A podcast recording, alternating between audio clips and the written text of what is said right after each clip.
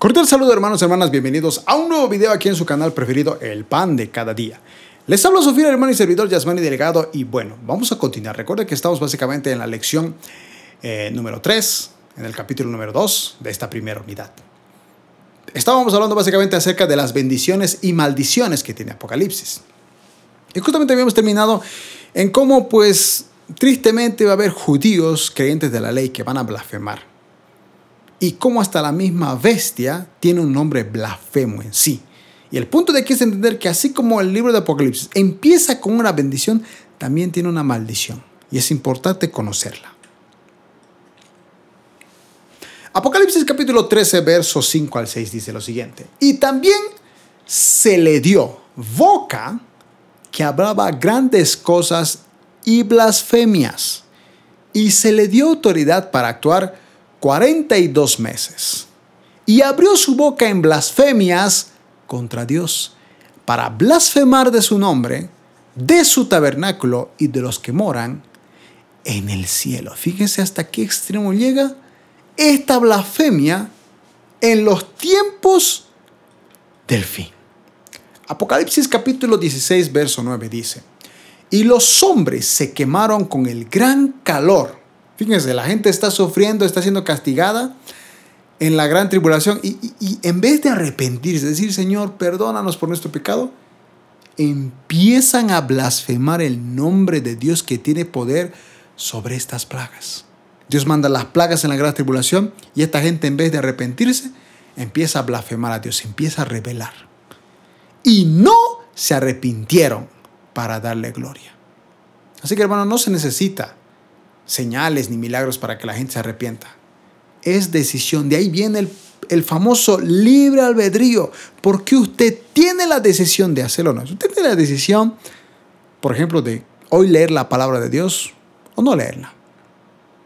Si quiere, no puede leerla todo un mes. Puede hacerlo. Es su decisión.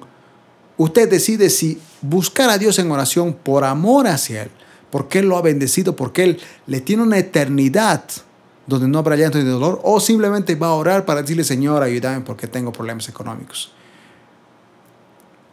Usted decide, es su decisión. Pero fíjate cómo la gente en los tiempos finales va a blasfemar justamente el nombre de Dios.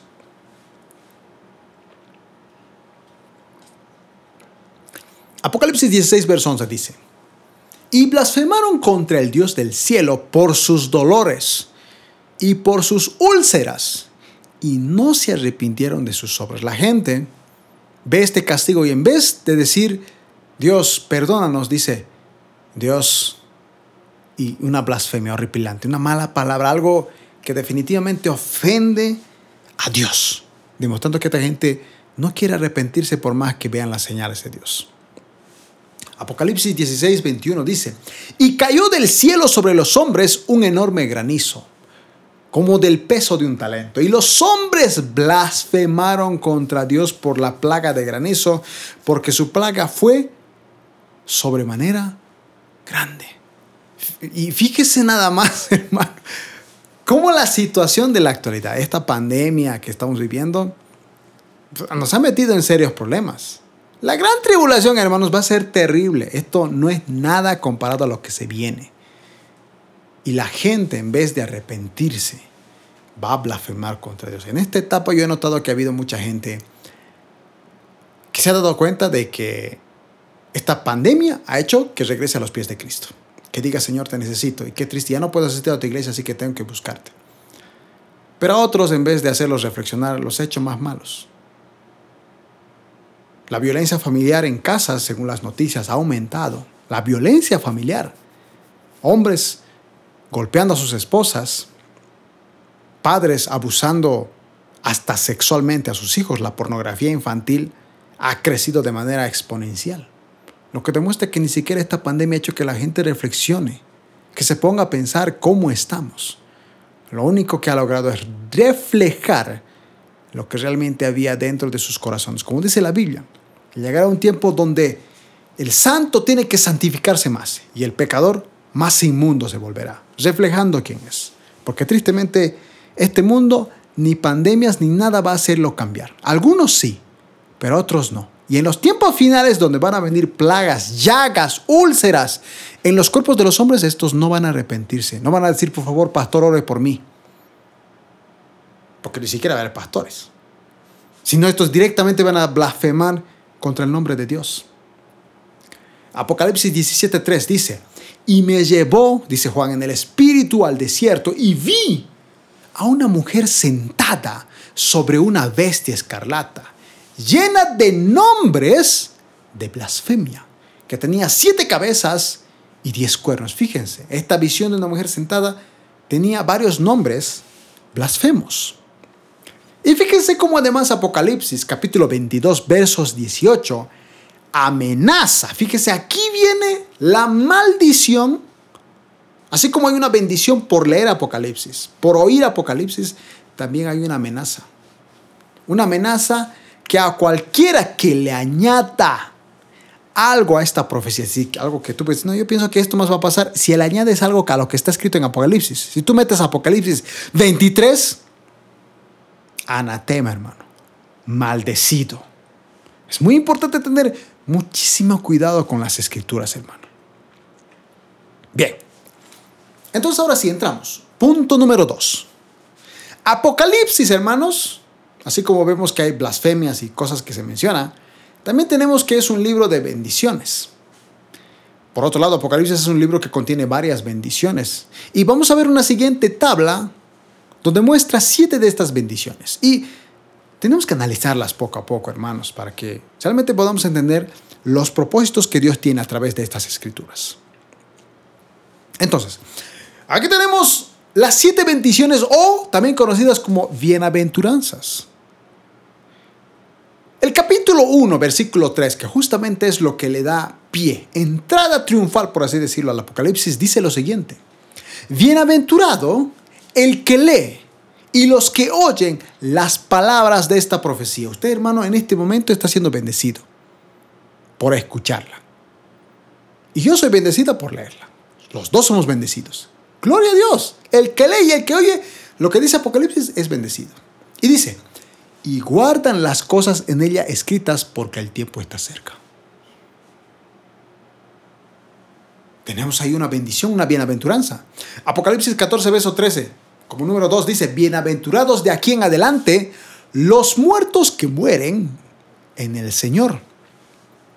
Descansarán de sus trabajos porque sus obras con ellos siguen. Hermano, así como hubo mártires en la primera iglesia cristiana, comenzando con Esteban, en los tiempos de la tribulación, suponiendo que nos quedáramos, como dicen algunos, también mucha gente va a morir. Ahí sí, si tú aceptas a Cristo, no es nomás una oración porque la gente ahí no va a querer saber nada de Cristo.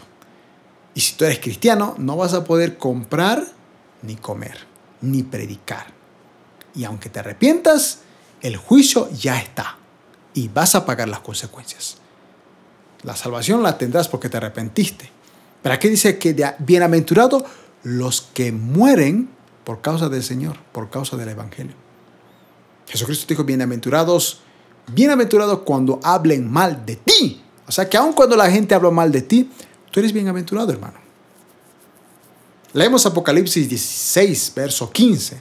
Tenemos una tercera bendición. Dice, bienaventurado el que vela y guarda sus ropas para que no ande desnudo y vean su vergüenza. Hermano, Apocalipsis, que básicamente tiene que ver Apocalipsis 3, verso 2 al 4 y Apocalipsis 17, capítulo 18, tiene mucho que ver con esto de la desnudez. La gracia de Dios, hermanos, nos cubre. Porque nunca vamos a ser santos por nuestras propias obras. Por más que usted quiera esforzarse, usted no va a poder. Le invito a que lea Romanos capítulo 7. Usted va a ver cómo el apóstol Pablo decía, quiero hacer lo bueno y no puedo. La ley me demuestra que, que soy un pecador. La ley es buena, no es mala la ley. Simplemente que me doy cuenta de que así como la ley me dice que tengo que hacer esto para, para estar bien delante de Dios, me doy cuenta que no puedo. No puedo, no puedo, no puedo. Y él dice, miserable de mí. Pero el último, el último versículo dice, gloria a Dios por Jesucristo quien me liberó. Porque no se trata de nuestros esfuerzos, se trata de lo que Él hizo. Usted jamás va a poder pagar lo que Él hizo. Usted, por más bueno que se comporte, nunca va a poder pagar lo que hizo. Y queda claro lo que dice la palabra de Dios. Si hay alguno que dice que no ha pecado, miente y le hace mentiroso a Dios. Tenemos una cuarta bendición o promesa en Apocalipsis. Apocalipsis capítulo 19, verso 9. Bienaventurados los que son llamados a la cena de las bodas del Cordero, hermano, cuando estemos allá, para literalmente entrar a la famosa cena de las bodas del Cordero, las bodas de Cristo, donde nosotros simbólicamente nos vamos a casar con Él porque somos su novia y vamos a transformarnos en su esposa, vamos a ser bienaventurados y vaya bendición, donde no habrá todo llanto, todo dolor se irá, hermanos. Tenemos una quinta bienaventuranza o bendición. Apocalipsis capítulo 20, verso 6 dice, Bienaventurado y santo el que tiene parte en la primera resurrección. La segunda muerte no tiene potestad sobre ellos, sino que serán sacerdotes de Dios y de Cristo y reinarán con él mil años. Hermanos, nosotros la primera muerte es básicamente la muerte natural. La segunda muerte ya es el castigo, donde nuestra alma va a ser castigada y va a ser exterminada en el lago de fuego. Esa es la segunda muerte. Pero nosotros, como somos hijos de Dios y hemos aceptado su gracia, nos hemos arrepentido y dependemos netamente de Él, no habrá segunda muerte para nosotros. La segunda muerte será para toda esa gente que no se ha arrepentido delante de Dios. Eso realmente es una bienaventuranza. Que no vas a ver esa segunda muerte, sino que vas a vivir eternamente con Él.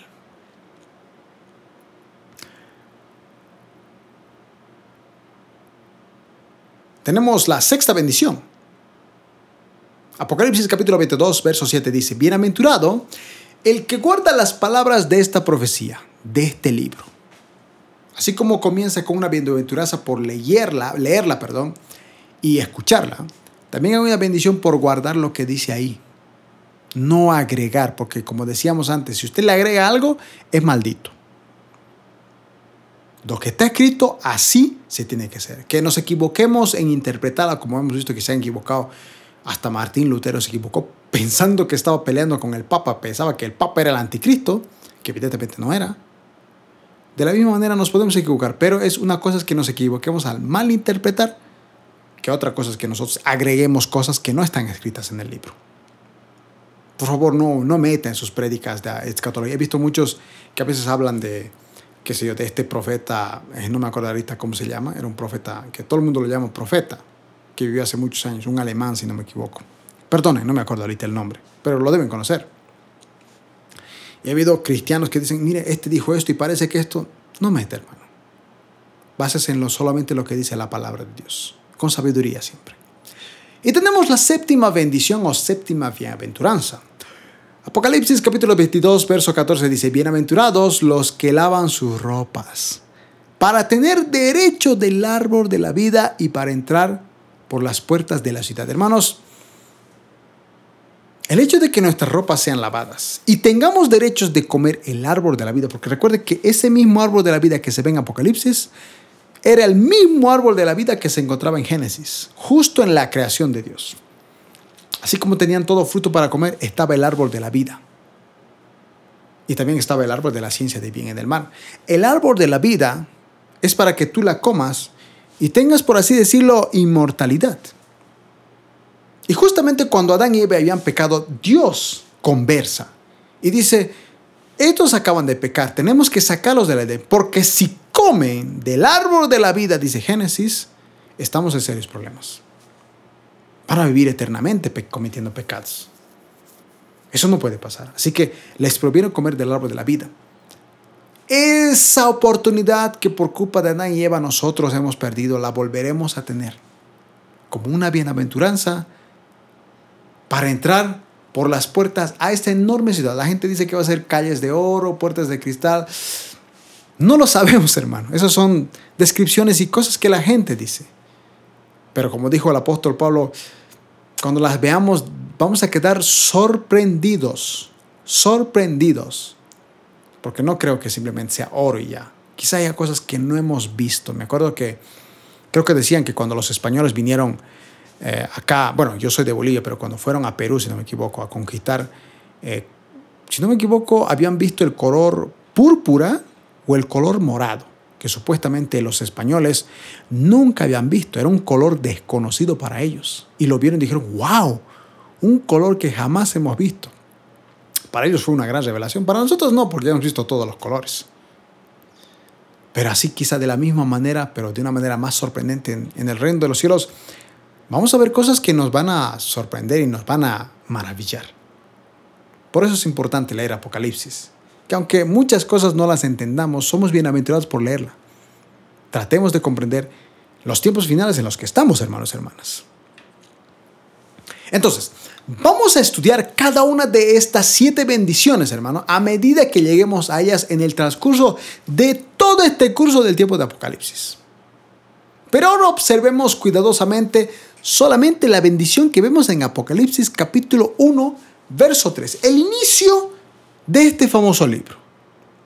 Entonces, número 3. Apocalipsis, hermano, bendice a los que oyen y prestan atención. No solamente se basa en escuchar, sino también en prestar atención a lo que dice. Bienaventurado el que lee y los que oyen las palabras de esta profecía y les aplican. Muchas personas, perdón, Muchas personas en el tiempo de Juan no sabían leer, por ejemplo. Así que pues muchos que sabían leer las hablaban y ellos eran bendecidos justamente por eso. Por eso también dice, bienaventurados los que leen y los que oyen, porque algunos no saben leer y tienen que oírla. De hecho, hoy en día hay muchos predicadores que hasta en sus transmisiones, en el mismo YouTube, colocan a un traductor con señas para la gente pues que no puede ni, ni siquiera escuchar. Y con señas les cuentan lo que dice la Biblia. Qué impresionante. Entonces, muchas personas del tiempo de Juan, por ejemplo, no sabían leer. Por un lado, había grandes bibliotecas, por ejemplo, como la de Pérgamo. Estas, hermano, eran una bendición para los que tenían educación. Si usted sabía leer, era una bendición leer Apocalipsis. Por otro lado, había una gran, mucha gente eh, entre la gente educada y población pobre pues, que no tenía este talento de leer. Por ejemplo, en mi país, un anterior gobierno hizo eh, la alfabetización. O sea, como que supuestamente en Bolivia todo el mundo ya sabe leer y escribir. Porque hicieron un curso por todo lugar, por todo lugar hasta alejado para que todos supieran leer. O sea, este ya no es un país, Bolivia supuestamente analfabeto, sino es un país ah, que conoce, que ha leído según los datos que hicieron hace años atrás. Pero durante muchos años ha habido gente pues, que no sabía leer ni escribir. Y pero la bendición era no solamente para aquel que leía, sino también para aquel que escuchaba. Los rollos de las escrituras, hermanos, no eran muy comunes entre los creyentes pobres. Y la imprenta no fue inventada sino hasta el año 1455. Por lo tanto, una persona leía para que otros la escucharan. De hecho, en las sinagogas eran así. Se reunían entre cristianos y uno abría el rollo y leía lo que estaba ahí. Jesucristo mismo fue el que le dieron la oportunidad de leer y él leyó Isaías, diciendo, ¿no? El Espíritu de Dios está sobre mí por cuanto me ha ungido. El famoso que él dijo, incluso esta palabra se ha cumplido ante ustedes. Entonces, aunque para nosotros hoy en día es más fácil, mucha gente ya sabe leer, mucha gente sabe escribir. Es más, suponiendo que usted no supiera escribir, puede entrar incluso a YouTube y ahí están un montón de audiobiblias desde la Reina Valera, la NTV, la NBI, hasta la TLA, todas las versiones. Fíjense el, gran, por así decirlo, privilegio que tenemos en la actualidad. Cuando vayamos a estudiar muy pronto la historia de la iglesia cristiana y lleguemos, por ejemplo, a la etapa donde estaba Martín Lutero, en ese entonces, hermano, el papado había prohibido eh, que la Biblia sea leída. De hecho, la habían traducido al latín y dijeron que el latín era la lengua sagrada de Dios. Y pues no toda la gente sabía latín, por consiguiente no toda la gente leía la Biblia. Y uno de los grandes reformadores de la iglesia como Martín Lutero, justamente se hizo un reformador porque leyó las escrituras y se dio cuenta que la iglesia católica los estaba engañando, que no se estaban basando en las escrituras. Y esa fue la revolución por la cual salió los que somos conocidos como protestantes solamente por leer las escrituras. Qué bendición. Y en ese entonces cuando Martín Lutero tradujo la Biblia del latín al alemán, mucha gente se sintió feliz porque dijo, uy, la Biblia que no podíamos leer, la Biblia prohibida, por así decirlo, ahora la podemos leer. Y mucha gente fue inspirada, vino la revolución, el protestantismo. Y gracias a ello tú y yo estamos aquí. Porque qué tal si nunca se hubiese traducido la Biblia. Cuando, ah, no me acuerdo ahorita el nombre, pero cuando lo, lo quiso traducir al inglés, al que estaba haciendo el hermano lo quemaron. Y ahora tenemos incluso traducciones a nuestro propio idioma. Es más, en, mi país, por ejemplo, se habla tres idiomas, que son el quechua, el aymara y el guaraní. Bueno, también hay otros, pero por ejemplo hay Biblias que están traducidas a esos idiomas, al quechua, para que la gente de ese lugar que solamente habla ese idioma, que no habla español, pueda tener en su versión la Biblia y pueda comprenderla. Somos bendecidos por leerla y por escucharla. Hermano, valore su Biblia. A veces no la leemos. Yo mismo, no voy a hacerme aquí el hipócrita decirle, hermano, yo leo todos los días, todos los días hago el esfuerzo de leerla, pero ahí siempre algún momento por tema de trabajo, qué sé yo, siempre algo que no la leo. Pero siempre vuelvo y digo, no necesito, porque solo cuando leemos la palabra de Dios, hermano, somos fortalecidos. Como dice José 1.8, si queremos que las cosas nos vayan bien, tenemos que leer la palabra de Dios de día y de noche meditar en ella de día y de noche para que guardes y hagas conforme a todo lo que en la Biblia está escrito. Entonces harás prosperar tu camino y todo te saldrá bien. Leemos la palabra de Dios, ahí nos dice qué es lo que tenemos que hacer, cómo tenemos que actuar. Lo bueno de la Biblia es que toca todos los temas, toma temas de depresión, temas de sexuales, temas de economía, menciona todo, temas familiares, trato de esposo, esposa, trato de hijos a e hijas, estudios, amigos, todo está en la palabra de Dios. Todo. Y ahí es donde leemos y decimos, uh, esto, esto me estoy equivocando, esto es lo que tengo que hacer. No está la solución. Y cuando lo hacemos, no va bien. Es importante que usted tenga un hábito de lectura todos los días. Léala su palabra de Dios. Si usted dice, es que no comprendo, tiene versiones muy actualizadas. Tenemos la NTV, la TLA, que son más fáciles de leer. Puede hacerlo. Jesús, hermanos, bendice a los que leen el libro de Apocalipsis a la iglesia. ¿Cuántas iglesias no han hecho cursos de Apocalipsis y han sido bendecidas? Nosotros en este momento estamos siendo bendecidos. Siempre es maravilloso cuando una persona que sabe leer lo hace para los que no saben. En los mensajes que decíamos que acerca del propósito, del plan que Dios tiene con ustedes, Decíamos que no siempre piense que cuando hablamos de plan, de propósito, usted piensa que, ah, bueno, entonces Dios quiere que sea pastor, que sea maestro, evangelista. No, hermano. Capaz usted no tiene que ser ni pastor, ni evangelista, ni misionero. Capaz Dios simplemente le dice, ¿sabes qué? Quiero que tú vayas a ese lugar de ancianos, a un asilo, y vayas y les prediques. Tú. Quizá ese sea tu plan, hermano. Pero la bendición viene por leerla y porque otras personas lo escuchan. Siempre es maravilloso cuando una persona que sabe leer lo hace para que los demás sepan lo que dicen las escrituras. Actualmente, hermano, un 40% de los pecadores adultos no saben leer. Yo conozco mucha gente mayor que no sabe leer, que tristemente no ha podido estudiar desde muy pequeño. Pero bueno, en mi país, como les decía, al menos han hecho alfabetización en todo el país y han declarado que en Bolivia ya no hay nadie que no sepa leer ni escribir.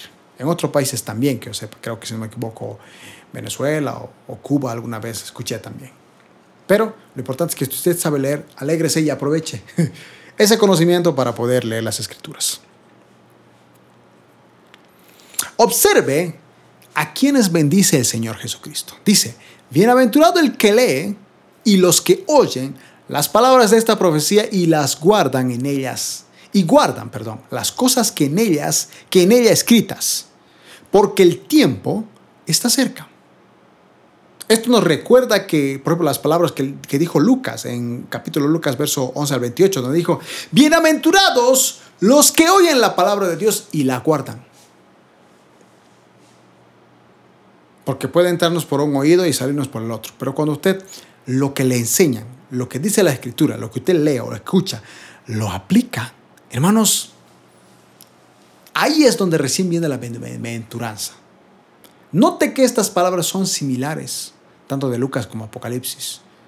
Y es justamente similar a la sexta bendición que vemos en Apocalipsis 22.7, donde dice, He aquí yo vengo pronto. Bienaventurado el que guarda las palabras de la profecía de este libro. Es importante que nosotros tengamos un conocimiento amplio de lo que dice el Apocalipsis. Apocalipsis, hermanos, no es un libro para estudiarlo por curiosidad. Las bendiciones de Apocalipsis, que vemos en el capítulo 1, verso 3 y 27, que habla de las bienaventuranzas por escuchar, por leer, por guardar y a la vez, pues simplemente por guardarlas en este caso, son para los que obedecen y acatan el mensaje de Juan. Esto significa fundamentalmente someterse a Jesucristo, quien es la verdad y la persona principal de Apocalipsis. Porque recuerden que Apocalipsis, hermanos, no es un libro para asustarnos. Es un libro que nos demuestra que Cristo va a vencer. Apocalipsis 1.3 dice, bienaventurado el que lee y los que oyen las palabras de esta profecía y guardan las cosas en ella escritas porque el tiempo está cerca. Y justamente lo que leímos hace rato, 22.7, he aquí, vengo pronto, dice Jesucristo. Bienaventurado el que guarda las palabras de la profecía de este libro. Seguimos. Aquellos que leen y obedecen son como los que edifican sobre la roca. Qué curioso que Jesucristo haya utilizado justamente este pasaje, porque Él de repente da un montón de consejos, un montón de instrucciones, y de repente dice, si ustedes que han escuchado y van a obedecer las cosas que yo les digo, van a ser como el hombre que edificó su casa sobre una roca, no como el que edificó sobre una arena. Por más bonita que sea, la arena no tiene fundamento y se cae, pero sobre una roca que es firme y estable uno está bien. Leamos este pasaje. Mateo capítulo 7, verso 24 al 27 dice, Todo el que escucha mi enseñanza, dijo Jesús, y la sigue es sabio. Como la persona que construye su casa sobre la roca sólida, aunque llueva a cántaros y suban las aguas de la inundación y los vientos golpeen contra esa casa, no se vendrá abajo, porque está construida sobre un lecho de roca. Pero el que me oye mi enseñanza y no la obedece, porque no se trata solo de escuchar y leer, hermano, sino aplicarlo. Lo que dice en la palabra de Dios, hágalo. Si dice la Biblia, tienes que perdonar, perdona. Tienes que amar a tu enemigo, ámalo. Tienes que bendecir a los que te maldicen, bendícelos. Eres bienaventurado cuando habla mal de ti, pues no te ofendas cuando hable mal de ti. Eso dice la palabra de Dios y tienes que obedecerla para que seas bienaventurado. Porque si no vas a ser como el que construyó su casa sobre la arena, que cuando vengan las lluvias y lleguen las inundaciones y los vientos golpeen contra esta casa, se derrumbará con un gran estruendo. Necesitamos fundamentarnos sobre la roca y significa que leamos Apocalipsis y que lo obedezcamos. Si el Apocalipsis dice que eres bienaventurado por leerla, léela. Si eres bienaventurado por escucharla, escúchala. Si eres bienaventurado por guardarla, es decir, obedecerla, hazlo. No agregues nada o serás maldecido. En la actualidad hemos facilitado las cosas demasiado. Por ejemplo, el Evangelio que ofrecemos tristemente hoy en día, pues está un poco dulce, ¿no? Es como al gusto del cliente. Ya hoy en día todo es prometer bendiciones, una vida eterna a los que se arrepientan y pues, con una simple oración. Tristemente hoy en día hay muchas iglesias donde le dan más importancia a la alabanza de oración y una prédica de 15 minutos. Cuando la prédica es el momento donde Dios nos habla. La prédica debería ser más larga que las adoraciones. Porque la adoración es nosotros. La alabanza es, es, es básicamente como agradecer a Dios por lo que Él hizo. La adoración es básicamente adorarlo por quién es Él. Nosotros le damos a Él reflejamos nuestro amor. Pero en el momento que alguien predica, es el momento donde Dios nos está dando un mensaje. Y a veces mucha gente no lo valora eso. Qué triste. No podemos hacer eso, no podemos dosificar. El Apocalipsis no es para dosificar, hermano. Ahí habla de que si tú eres tibio, Dios te vomita. Les hacemos promesas a quienes dan una ofrenda. ofrenda, hermano, para que Dios lo bendiga. Las bendiciones las que escribió Juan solo son para los que vencen, hermano. Jesús bendice a los que están dispuestos a morir por Él. Apocalipsis 14, 13 dice, y oí una voz del cielo que decía, escribe lo siguiente, benditos, bienaventurados, son los que de ahora en adelante mueran en el Señor. El Espíritu dice, si ellos son en verdad benditos, porque descansarán de su arduo trabajo, pues sus buenas acciones los siguen. Gloria a Dios por esto. Amados hermanos, hemos llegado a la recta final. Sí, hemos llegado. Como siempre les decimos, si usted ha sido bendecido, pues apóyenos con un like, déjenos un comentario, díganos de qué país está viendo este video y qué lo ha bendecido. Comparta este video con sus hermanos de otras iglesias, en grupos de Facebook, grupos de WhatsApp. Recuerden seguirnos en nuestras redes sociales como Facebook, Twitter e Instagram. Mandarnos un mensaje de texto, un mensaje de voz, sea para consejería o petición de oración a nuestro número de WhatsApp que se encuentra en la descripción de este video, más 591 6074 201. Y también le invitamos a que pueda, si usted quiere, ofrendarnos, pueda mandarnos su ofrenda a través de PayPal al correo electrónico yasmaniweb7.gmail.com. Toda esa información, esos datos se encuentran en la descripción de este video o en un comentario fijado. Amados hermanos, que Dios los recontra bendiga. Nos vemos en el siguiente video.